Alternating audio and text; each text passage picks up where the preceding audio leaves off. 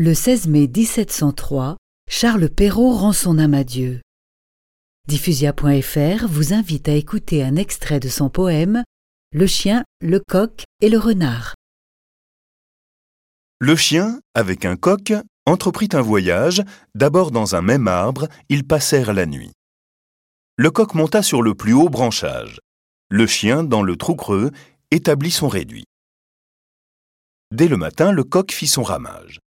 Aussitôt un renard, de bonne heure éveillé, vint à lui, le pria de bien vouloir descendre, disant que de son chant surpris, émerveillé, plus longuement il ne pouvait attendre, qu'il voulait embrasser l'aimable musicien qui venait de chanter et de chanter si bien.